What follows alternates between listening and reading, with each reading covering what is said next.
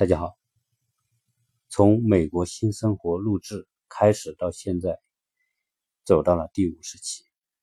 从节目开始，我想谈我到美国之后对美国生活的体验和感想，谈了一些相关的一些话题。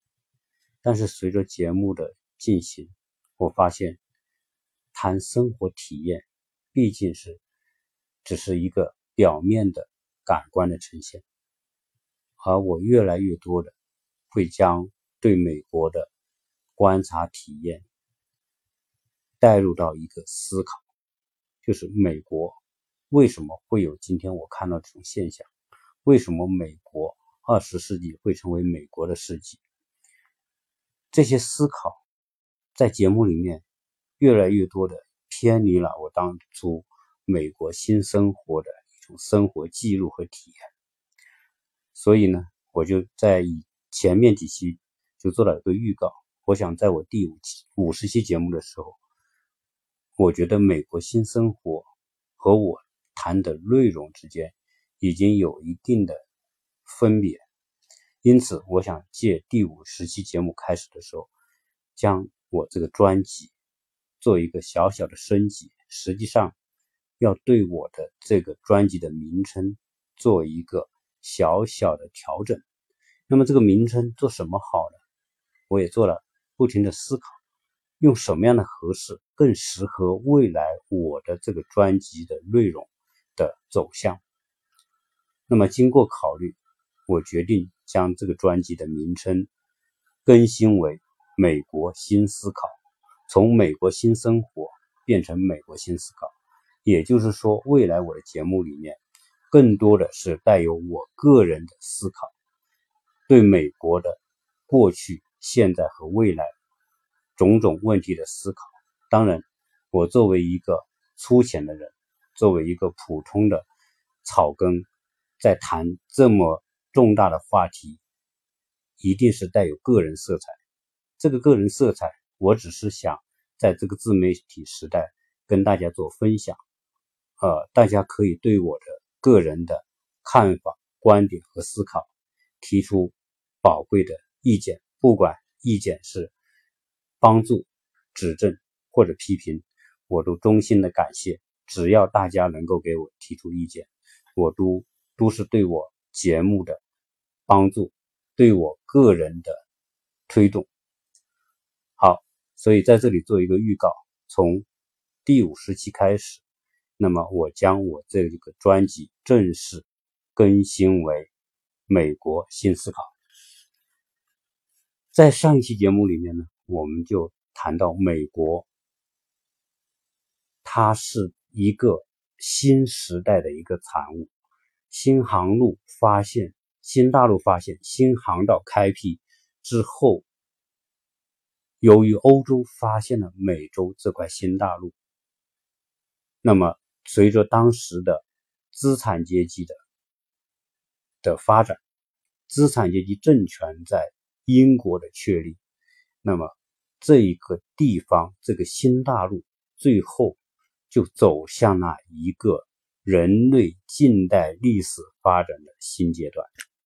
这个新阶段就是从英国称霸世界。更新为美国称霸世界。那么在这里呢，我们就谈谈美国这个国家的建立。在过去的人们的观念当中，一般大家的印象是，美国是一个历史非常短暂的国家。这么短暂的国家，甚至可以说谈不上有太多的历史。跟东方的印度和我们的中国。的历史相比，美国可以说是一个短暂的过程。到现在为止，美国的历史也就是两百四十年，从建国到现在。那么，我们从数字是这么去理解，但是我们要回过头来讲，一个两百建国两百四十年历史的国家，为何又能够从一个杂乱的世界各地？聚集在一起的一群人，最后变成一个主导了整个二十世纪的一个超级大国，就是我们说的美利坚合众国。好，那么这个是一个非常有意思的话题。如果对历史有兴趣，对美国有兴趣，以及对未来中美之间的对比和竞争有兴趣，我相信今天来谈谈美国的建国，以及美国它在那么短的时间里面。一百多年的时间里面，从一个殖民地变成世界超级大国，它生存的原因，我想作为一个中国人有必要了解。如果你是一位年轻的听众，正在读初中学或者读大学，我认为更有必要了解。如果你不是学历史专业的话，好，我们现在来讲讲美国呃。这个国家的由来，哥伦布在一四九二年发现了美洲这块大陆的存在，但是当时的欧洲人对这块大陆仍然是非常的陌生。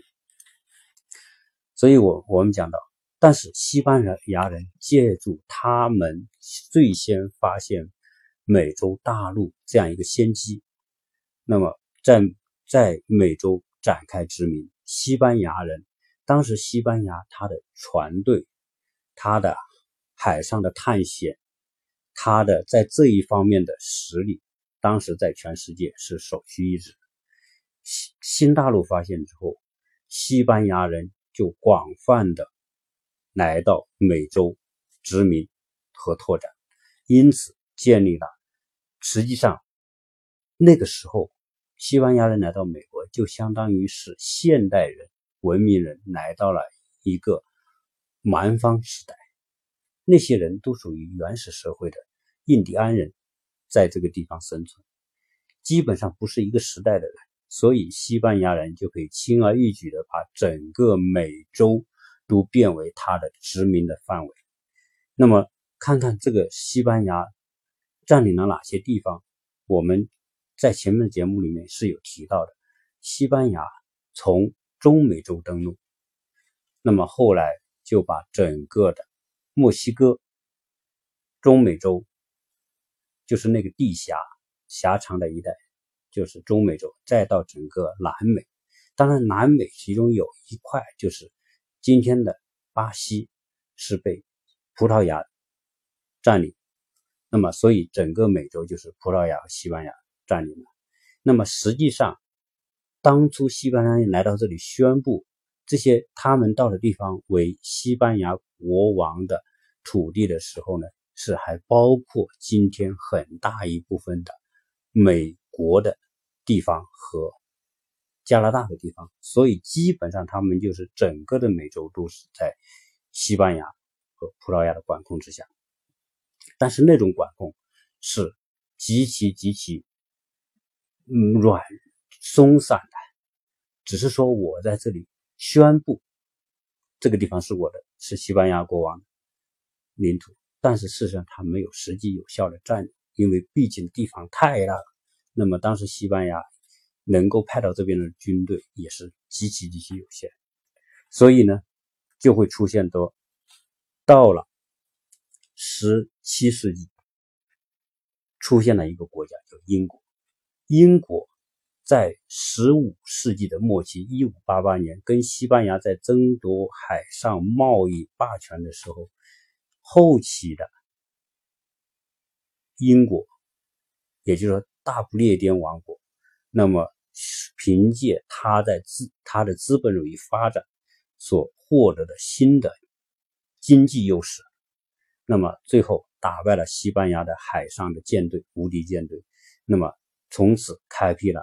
英国的海外殖民的高峰时期，那么英国当然海外殖民的地方很多。从那个时候开始，它在非洲，在整个的、整个的我们说的西亚到现在的南亚，那么一直到美洲，全面展开了它的拓展步伐。那么其中一块就是说，跟它纬度相近的。他渡过往西渡过大西洋，就到了今天美洲美国的东部，就是新英格兰地区。那么，因为西班牙虽然说宣布占领了这里，占占领那里，但是我们说那个年代，在十六世纪那个年代，那么英国开始资本主义的发展，那么出现了我们说的啊新的工业，特别是纺织工业。你看到了十七、十六世纪末期，英国就开始了大规模的纺织业的发展。所以，纺织业这英国资产阶级革命，英国的资本主义呃工业革命是从纺织业开始。那么，当时的纺织业，一个是动力有水力，那么后来又出现蒸汽，这些动力的变革，那么加上资本主义的市场的发展，那么从纺织业开始，因为纺织。衣食住行，纺织毕竟是一个人，因为英国实际上这个这个的这个纬度也是比较高的，那么它的冬天也是挺冷的，所以对纺织业的需求也是挺大的。那么纺织业发展，当时纺织业的原料是羊毛，那么羊毛来自于哪里？来自于养羊。为了养羊，当时新兴的资产阶级和新贵族就大量的圈地，掠夺当时的农民的土地。那么很多农民失去土地，所以那个时候圈地运动实际上就是因为养羊而把农民的地给剥夺了，所以叫羊吃人。那么圈地运动之后，很多农民破产。那么农民破产导致农民在英国没有办法找到生存的方式，所以英国那个时候就开始大量的向新大陆来移民和探险。那么同时呢？当时的这个宗教迫害也导致了很多欧洲的宗教改革当中所形成的清教徒，因为被迫害，他需要宗教自由，他们想去到没有宗教迫害的地方，所以他们也大量的向美洲大陆去移民，这样就导致了今天说英国开始大规模移民到美洲的这么一个进程。当然。这个过程当中，主体是英国人，当然也包括爱尔兰人，我们包括了整个德国、荷兰等等这些欧洲的那些国家，都有人参与到整个的移民浪潮当中。那么这些人来到这里，其中最主要的是英国人，而且英国人来这里殖民、移民和其他国家又又有什么不同呢？其中有一个最重要的不同。英国人来到这块新大陆殖民拓展的时候，他手里有个东西，就是他们这些当时很多的贵族或者当时的那些当权者，他们都从英国王室获得了一个特许状。这个特许状是由英国王室发给这些探险者，那么这些人可能组织了一些私人武装，带着一些人来这边拓展。那么他带这个殖民状之后。这这个特许状之后，来到美洲大陆的时候，他们就以英国国王的名义宣布对他们所到达的地方实行占领。他的靠山是英国，而当时英国又是属于资本主义发展最快的，所以他们是有一个后盾做推动。实际上，它是一个体系化的东西。好，那么我们说，实际上最早英国人。来到美洲是一六零七年，一六零七年，当时一些英国人坐着一艘船来到来到美洲，就在现在的新英格兰地区登陆。他们在这里建了一个城，叫詹姆斯城。但是呢，这些人来到这里正好是冬天，结果极其寒冷。这些人在美洲大陆熬了一段时间之后，熬了几年，实在熬不下去，因为那个地方是。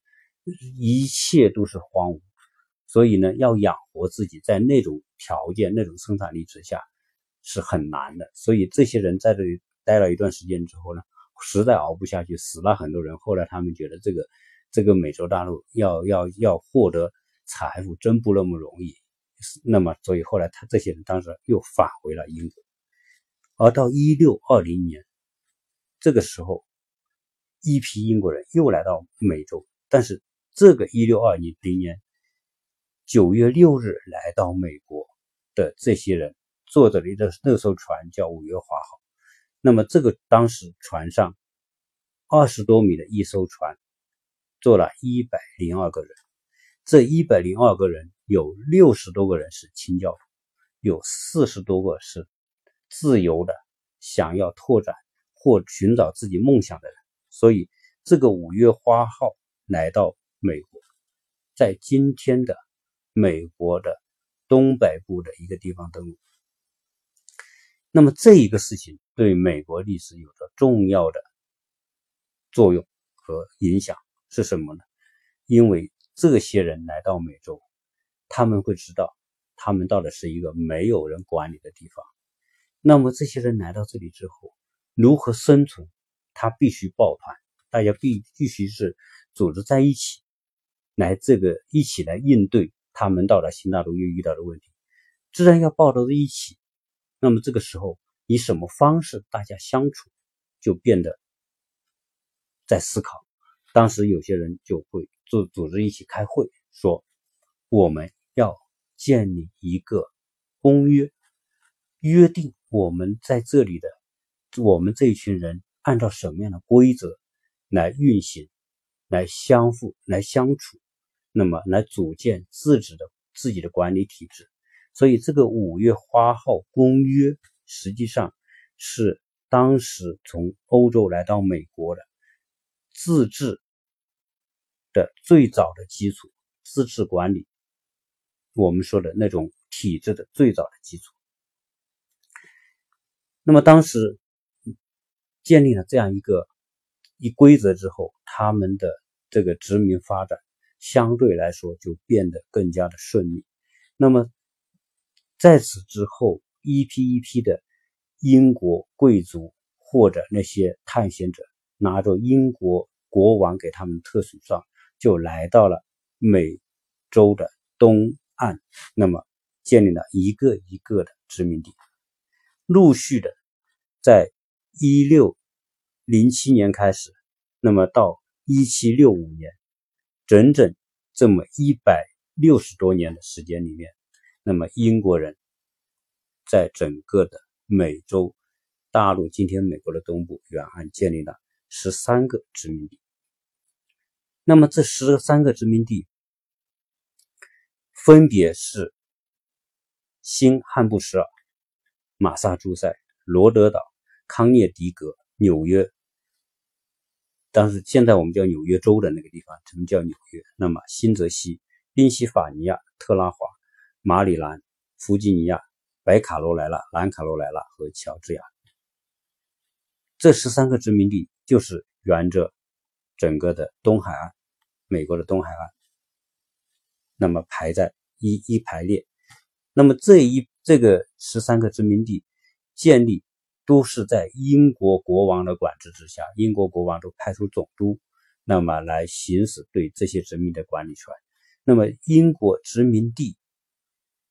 的这种这些这些管理，从某个角度来说，它是一个漫长的过程。毕竟一百六十多年也是一个漫长的过程。那么逐渐的完善和发展，那么殖民地慢慢的建立了自己的经济体系、自己的管理体系。当然，他们还是以英国王室为背景，这些地方都宣布成为英国王室的这个领土。但是呢，这一百多年，他们的起点是很高的。为什么？因为来这里的人，他都是一些想要寻找自己梦想的人。那么，它的成分很复杂。当然，建立殖民地，由于它是拿着英国国王给予的特许特许状，所以它在行政上、政治上，它属于英国的这种财产。那么，一百多年之后，这些殖民地，他们也得到了很好的发展。慢慢的形成了自己的产业体系，但是呢，这个产业体系整体上是应付英国的，那么成为英国的市场的一部分。因为当时英国正在拓展资本主义，资本主义正在蓬勃发展，他们的商品需要市场，那么殖民地成了他们的一个拓展产品的市场。毕竟每年那么多的人移民到这个殖民地，所以这种需求对产品的需求是进口也是挺大的。那么这些包括工业产品、生活用品，我们说到的这这些，呃英国在其他殖民地的一些商品，包括茶叶啊，包括等等一些生活物资，那么他们都会运到美洲他们的殖民地来销售。那么同时，英国工业革命，你看它需要纺织，也需要羊毛。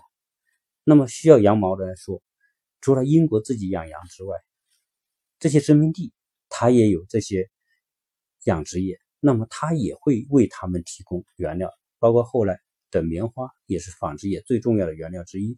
那么在新大陆，他们种植棉花，所以当时当然是以农业为主，他们主要是为英国的整个工业体系提供原材料。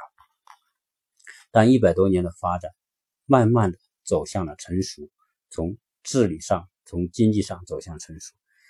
但是那个年代，在十七世纪的时候，英国在崛起的过程当中，它不是一帆风顺的。说到底，那个时候要崛起，它都是一路战争打过来的。所以，英国跟荷兰、跟西班牙打，对吧？海上为了争夺海上的主导权，那么跟西班牙打，后来又跟荷兰人打。那当然，荷兰是海上贸易强国，那么英英国跟荷兰的竞争不可避免，他们有发生战争。那么实际上到后来，跟英国同时发展的还有一个国家是法国。法国那个时候跟英国在争夺殖民地这一块也是直接的主要对手，所以英国跟法国在那个年代也是常年战争。其中在七年战争，也就到了。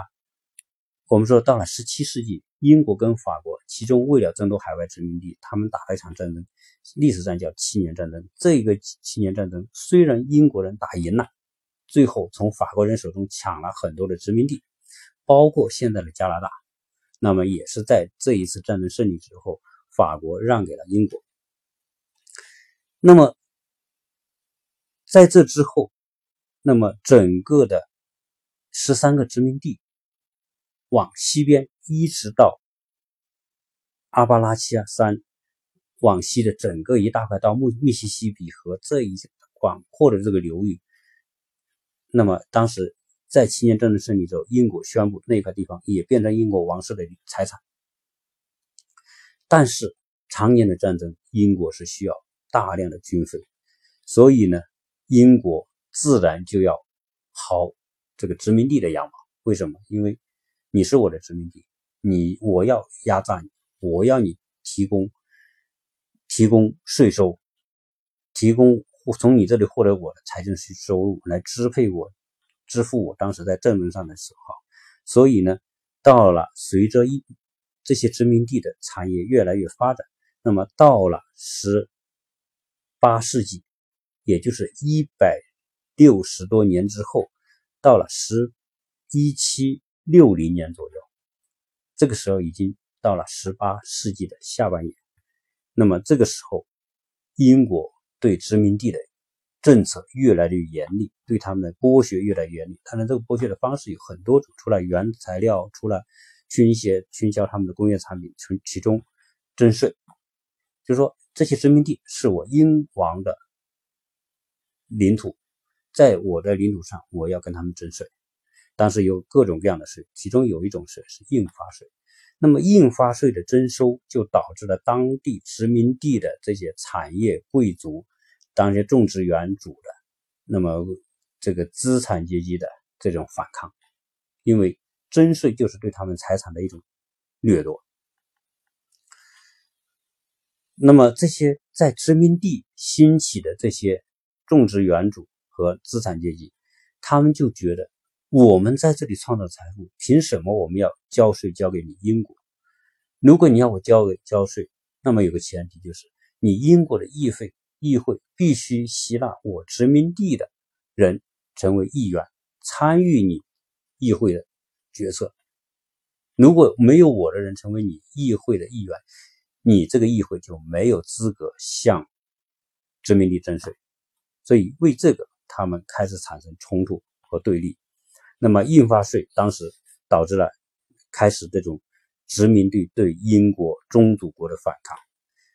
那么到了一七七零年出现了波士顿法案，那么波士顿惨案，也就是说英国的军队，当时英国派驻美美洲的军队跟当地波士顿顿波士顿的这些产业资产阶级之间的冲突，那么那么导致了这种人民的这种抗议，最后这个军队镇压打死了几个人，这么个事情变成波士顿惨案，那么激起了波士顿当时美洲人的这个反抗，殖民地人的反抗。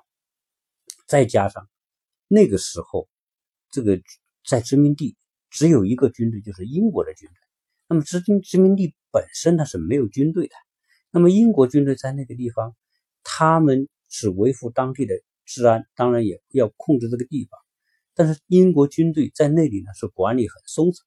那么英国军队就是对当地老百姓的这种这种欺压，也变成这种。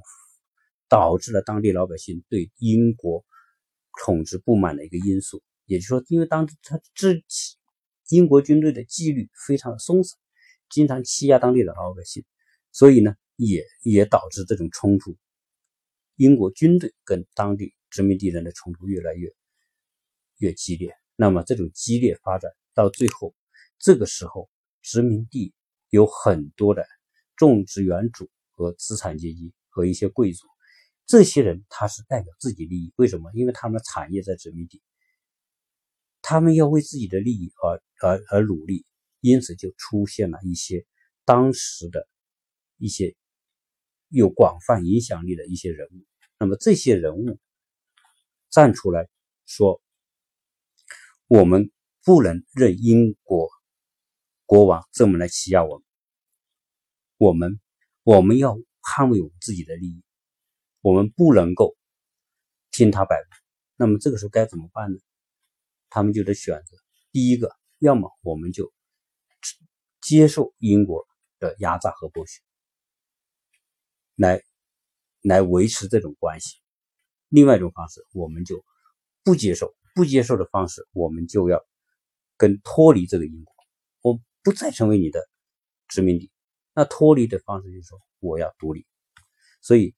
在一七七五年就开始，那么为独立做准备，那么制造了一波一波的舆论，那么当地的殖民地的人们越来越觉醒，觉得独立才是唯一摆脱英国压榨的方式。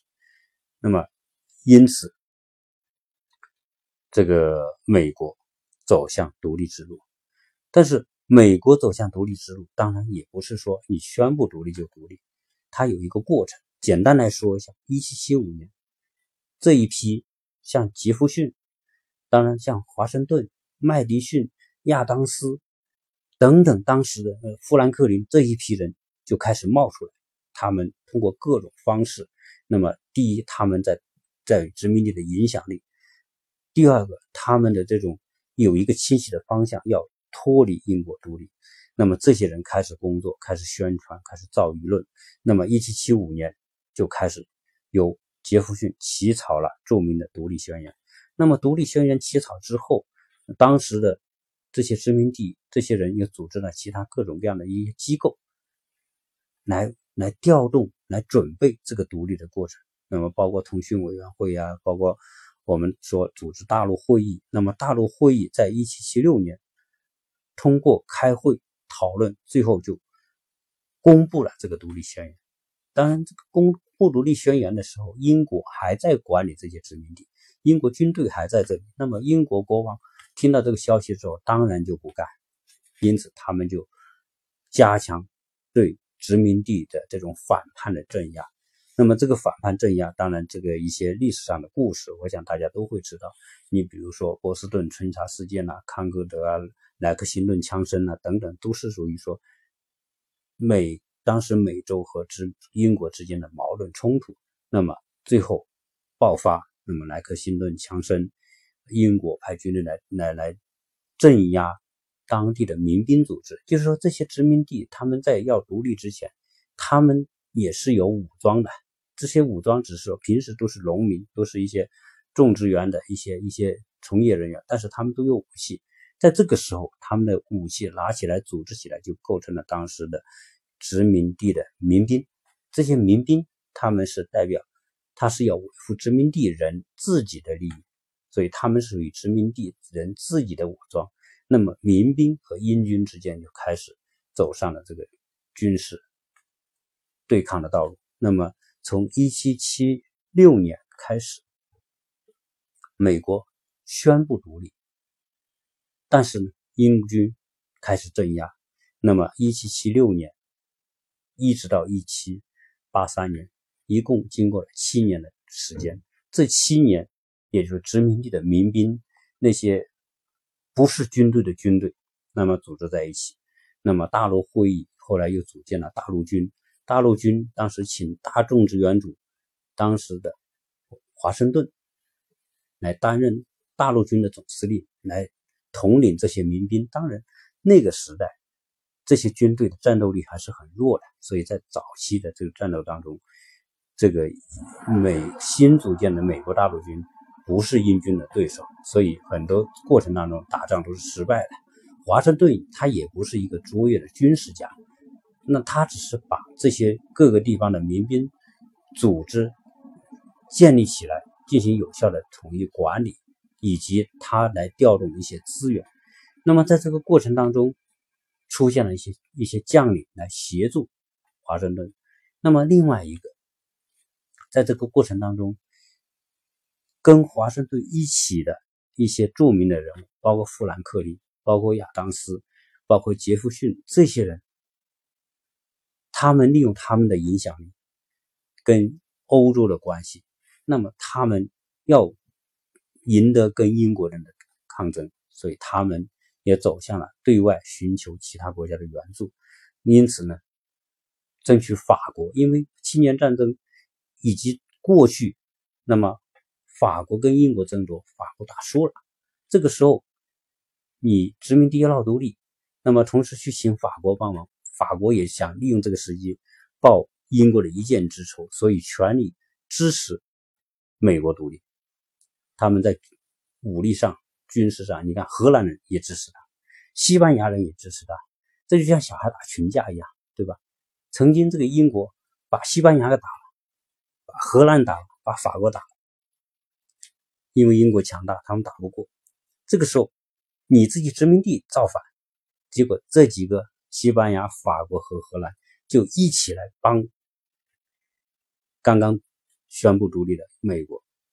美国因为得到这些国家的帮助和支持，那么这个时候他的力量就发生了变化。他毕竟他英国在美洲也就一万多人军队，这么大的地方，所以呢，在这个过程当中，经过。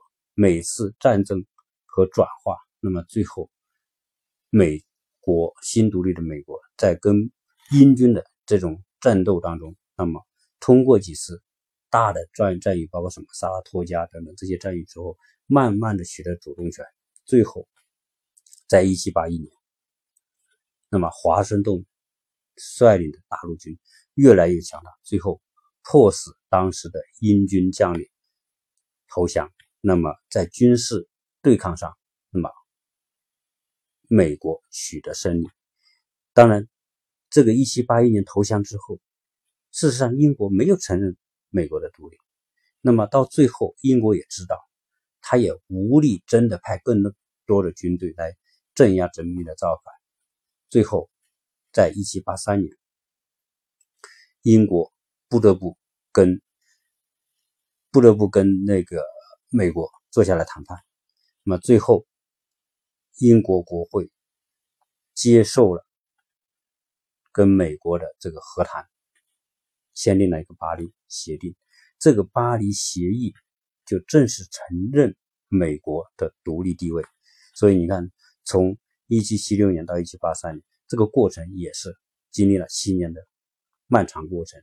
当然，华盛顿率领的军队也经历过了艰苦卓绝的斗争，最后从弱小到强大，最后武力战胜。所以那个年代，在武力决定一切的年代，还是枪杆子里面出政权。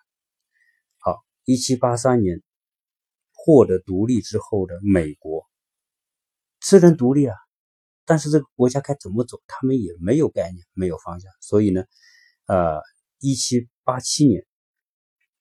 这些美国的这些建国者们，这些具有广泛影响力的人，那么当时就在费城开会，说我们新的美国，那么要建立一个新的国家，这个国家跟英国不一样，那么这个国家叫美利坚合众国。那么同时，在一七八七年，他们宣布就制定了自己的宪法。这个宪法宣这个宪宪法当然是在美国建国史上起了至关重要的作用。那么一直到今天，这个宪法的主体仍然是一七八七年公布的美国宪法。那么到一七八九年完善了这个宪法，那么有十条宪法修正案。这十条宪法修收经修修正案总合起来。也叫权利法案，也叫人权法案。那么这个十个人权法，我们在上一期节目讲枪的时候，只跟大家念了一下。那么在这里就不重复。一七九一年，十一个州一起都批准了这个权利法案。那么美国的宪法正式开始成为治理美国、建立美国国家体制的重要的法律依据。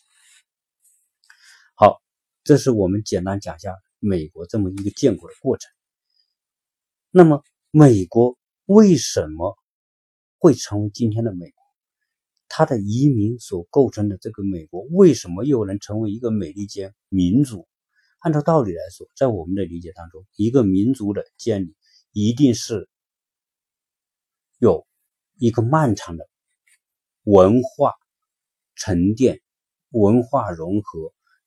包括甚至在更多层面的一种一种一种基础的统一，才成为一个民族。这个可能是几百年，甚至是上千年更久的时间。但是这个心聚合在一起，来自各个国家聚合在一起，说着不同语言的这些人，到了美洲之后，为什么在一百多年的时间里面，他就能够凝集成一个整体，最后从英国独立出来？但我们说说这个移民的构成。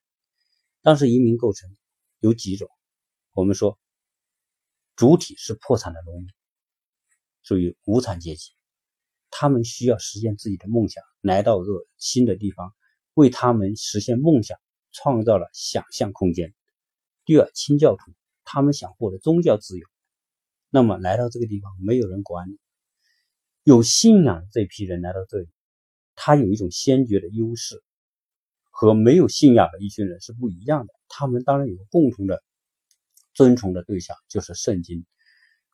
那么他们都信上帝，所以这些人虽然来自不同的地方、不同的国家，但是他们有着共同的信仰，这也为他们达成一种道德观念和文化的统一是有个先决的基础。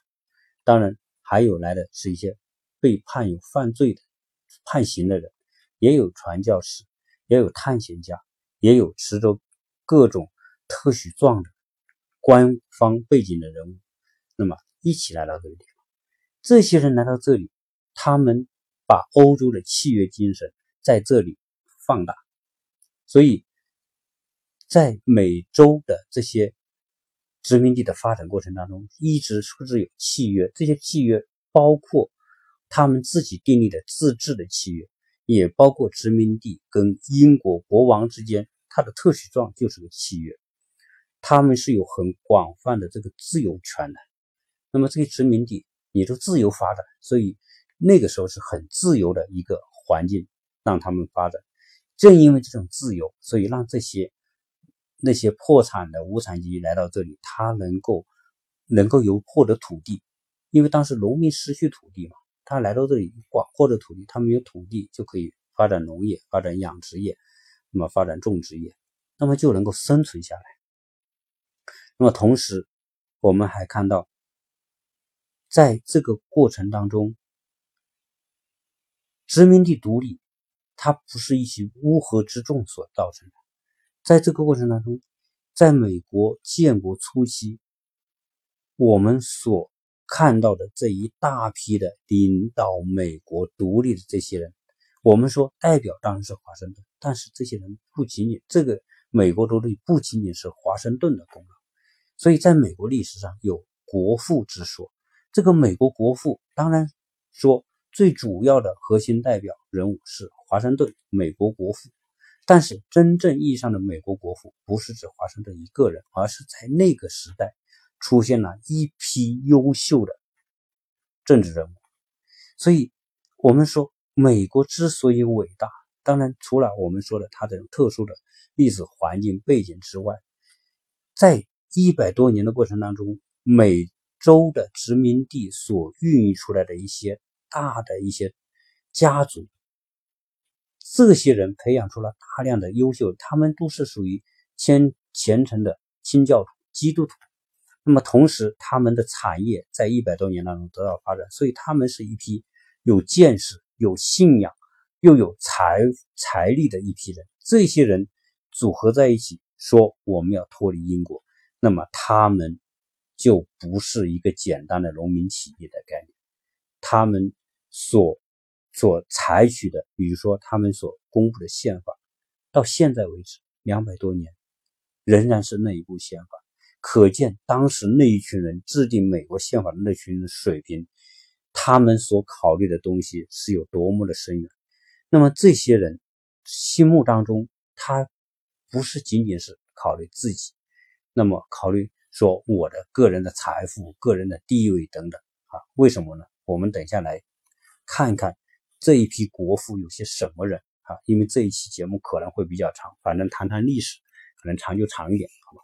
我们我们现在来看看，呃，简单的介绍一下美国建国的国父们有哪些人，这些人分别他有哪些方面的卓越之处，而这些人的每个人的卓越组成的一个领导团队，才构成了当时这个。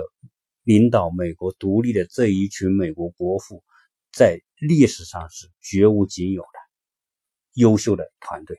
好，那我们在最近这个美国的连线杂志，著名的连线杂志，就美国的国父，那么他们做了一个简单的概括和总结，做了一个报道。我们来看一看，当时美国国父有哪些人？其中一个本杰明·富兰克林，这个我们都知道。富兰克林是美国历史上了不起的人物啊，在国父当中真的是属于数一数二的人物，因为他既是作家，又是音乐家，还是科学家，也是发明家。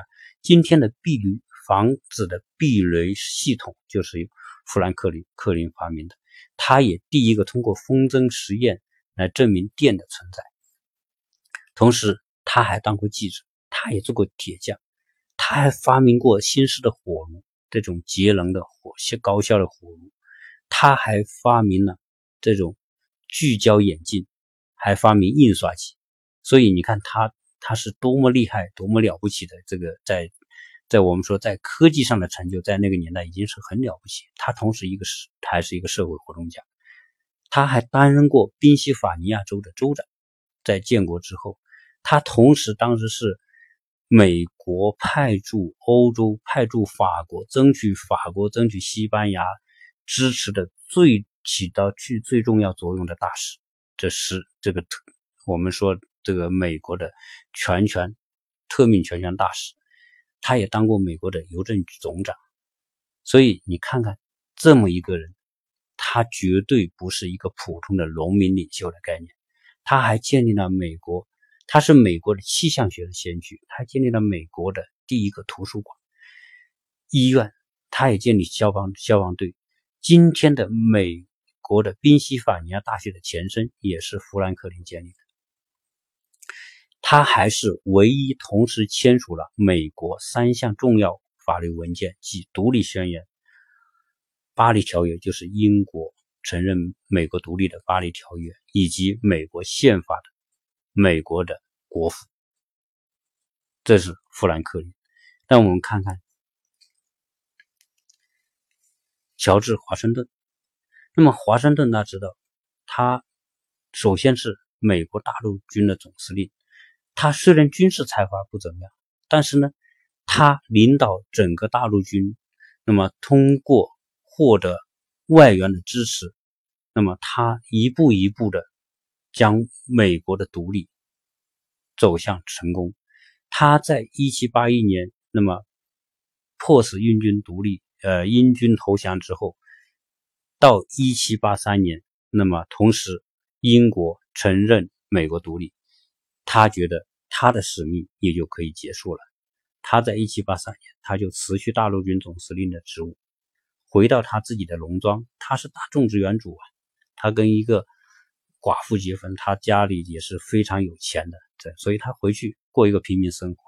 一七八七年召开制宪会议，大家都觉得华盛顿以华盛顿当时的威望和他的政治远见，他是最有适合当选，是最适合当选美国总统的人，所以当时。投票选举美国总统的是，全票通过，这个是美国历史上唯一的一次，那么全票支持当选总统的人物。他当了两次，他从一七八九年到一七九七年，八年时间连任了两届。连任两届之后，他就说：“我不干了，我辞去总统职务。”因此，他的伟大贡献之一就是建立了美国的总统制。当时。建国的时候，他的同僚们说：“我们也仿照英国的模式，我们建立个君主制度，那么你就可以来当君主。”华盛顿说：“不用，我们是一个讲究民主、民权、自由的一个新的国家，我